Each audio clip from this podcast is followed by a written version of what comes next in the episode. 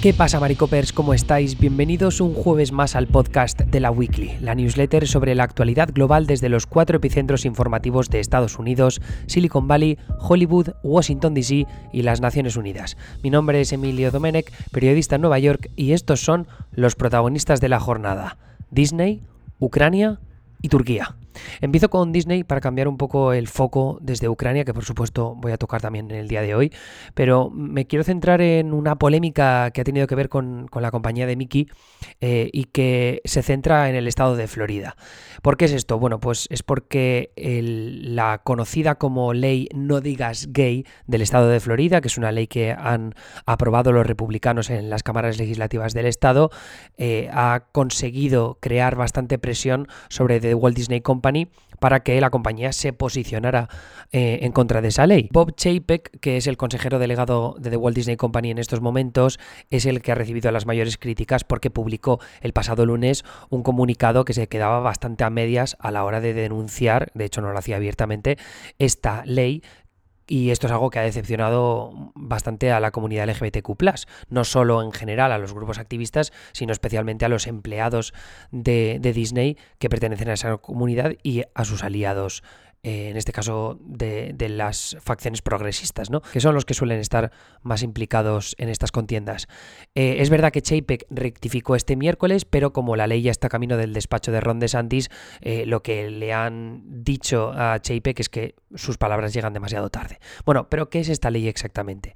Esta ley que se conoce por parte de sus críticos como la ley No digas gay, lo que hace es prohibir la discusión de temas sobre orientación sexual e identidad de género en los colegios públicos aquellos que van desde la guardería hasta el tercer grado, que es lo que en España conoceríamos como tercero de primaria. Esta ley también permite a los padres demandar a los distritos escolares que violen las provisiones de la ley.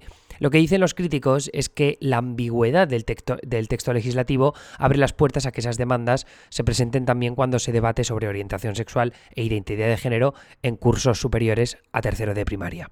Eh, ¿Cuál es el miedo principal de padres y de grupos activistas LGTBQ bueno, pues, pues que la ley ponga en una posición, si cabe, más vulnerable a niños y familias de la comunidad eh, esta en concreto, que, además suele ser objeto habitual de la, discriminación, tanto en la sociedad en general como específicamente en, en, clase, ¿no? en los colegios.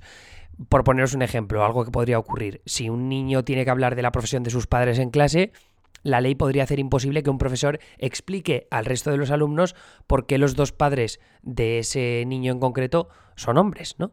Eh, también si, por ejemplo, se está haciendo una operación matemática y se tiene que mencionar el, también la, orientación sexual de los padres del alumno, pues eso podría ser un problema para el profesor, que se podría enfrentar, eh, en este caso el distrito escolar, a la denuncia o a la demanda de, unos padres que, por ejemplo, son conservadores y luego su hijo les cuenta algo que, le han contado en clase sobre, eh, sobre dos padres que en este caso serían gays, ¿no? Entonces, ¿por qué Disney tiene un papel protagónico en esta situación? Bueno, pues básicamente porque Disney eh, es uno de los mayores empleadores en el estado de Florida. Recordemos que tienen los parques temáticos en Orlando y luego también, aparte, tiene varios cruceros que salen desde los puertos de Miami y de Cabo Cañaveral, que están los dos en el estado de Florida. En total, Disney emplea más de 75.000 personas en el estado de Florida, con lo cual eso os habla un poco de la envergadura de la situación. ¿Qué es lo que pasa? Bueno, que Chapek que es líder de, de, Walt Disney Company solo desde el año 2020 y de hecho Bob Iger, que era el anterior consejero delegado, el que lideró a la compañía en algunos de sus capítulos más importantes, ¿no? En la compra de Lucasfilm, la compañía que tenía, el estudio que tenía Star Wars, también la compra de Marvel, la compra de Pixar.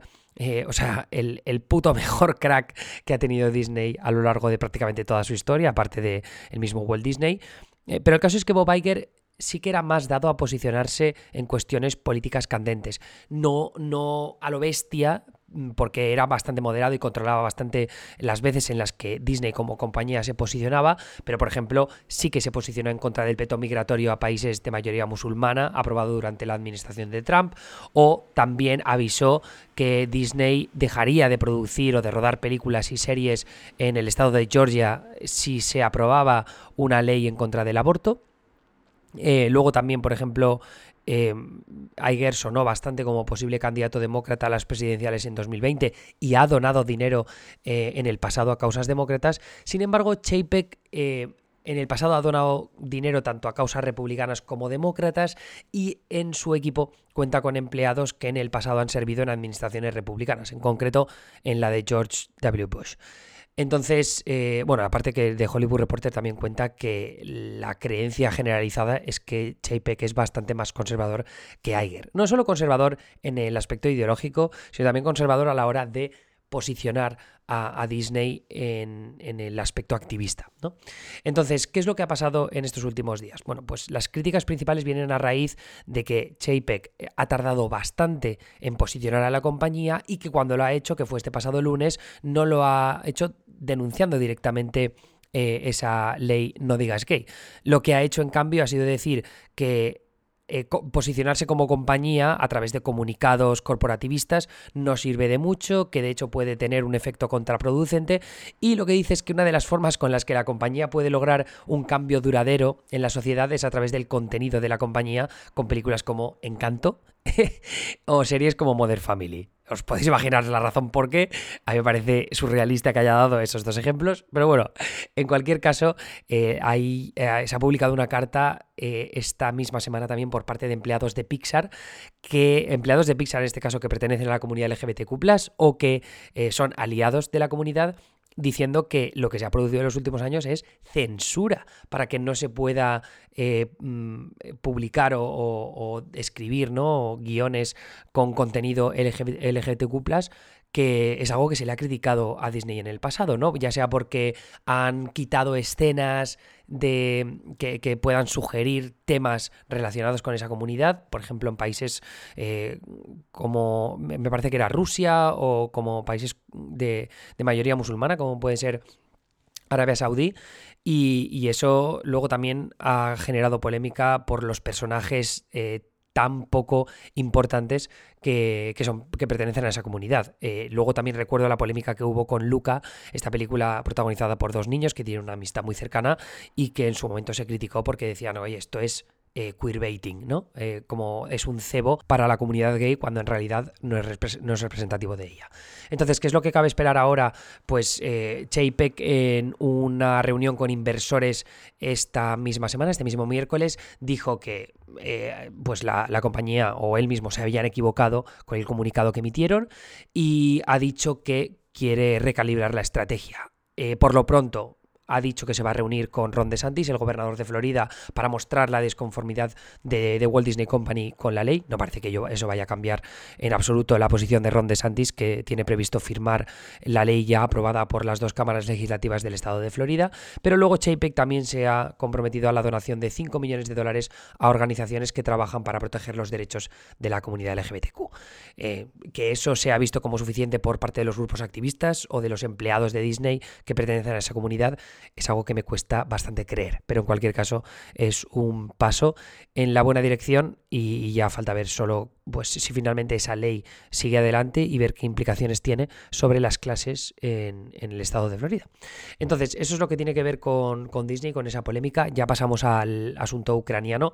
Nos centramos primero en Estados Unidos porque la Cámara de Representantes estadounidense aprobó por mayoría bipartidista, esto es especial en estas épocas de tanta división ideológica, eh, un paquete presupuestario que incluye fondos para ayudar a Ucrania. A falta de pasar por el Senado y por el despacho oval, por supuesto, Estados Unidos destinará 13.600 millones de dólares a distintos frentes en la lucha ucraniana contra Rusia.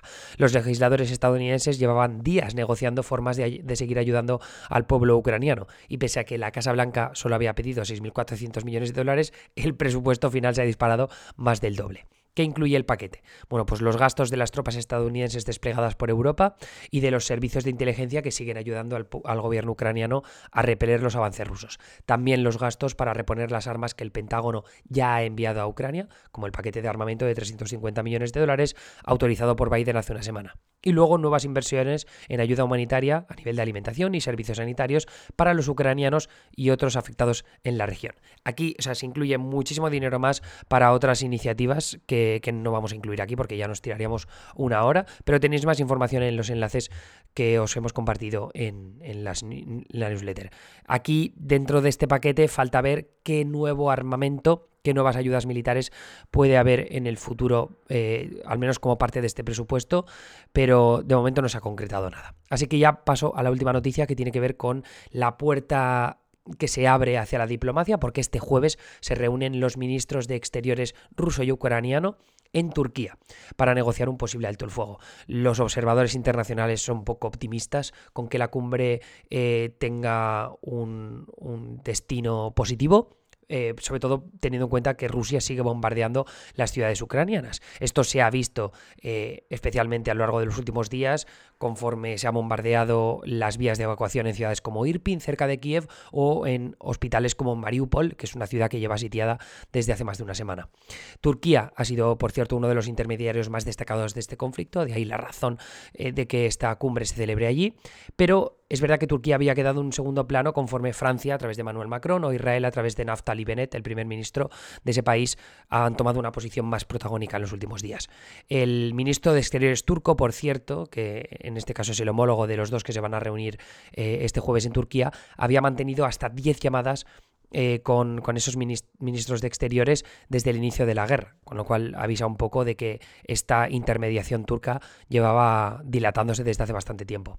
La reunión en Turquía, por cierto, llega en un momento en el que Volodymyr Zelensky, el presidente ucraniano, y Vladimir Putin, el líder ruso, parecen haber moderado sus posturas en torno a las exigencias para las negociaciones. Putin pide la neutralidad de Ucrania y el reconocimiento de Crimea como rusa y de las provincias de Donetsk y Luhansk como repúblicas independientes, que es una caída conforme con respecto a lo que pedía en días anteriores. Ucrania, en cambio, estaría dispuesta a revisar sus aspiraciones a ser parte de la OTAN y a encontrar soluciones en lo que respecta a las regiones de Crimea y del Donbass. Veremos qué tipo de compromisos eh, está dispuesto está dispuesto Ucrania a ceder porque en lo que respecta a Crimea y al Donbass hasta ahora a mí han sido muy reticentes a ceder algo porque se supone que ese es territorio soberano del país. Bueno, ese es el resumen de lo que os tenía que contar hoy. Mm, volveremos de nuevo eh, la semana que viene, el lunes, con otro nuevo podcast. Ya por fin sí que volveremos Anita y yo. Eh, y por supuesto, los que sois premium, recibiréis una newsletter extra el viernes con dos titulares y una serie de enlaces para que sigáis informados el resto del fin de semana. Eso es todo por mi parte. Muchas gracias por seguir ahí un día más y os mando un fuerte abrazo. Hasta luego.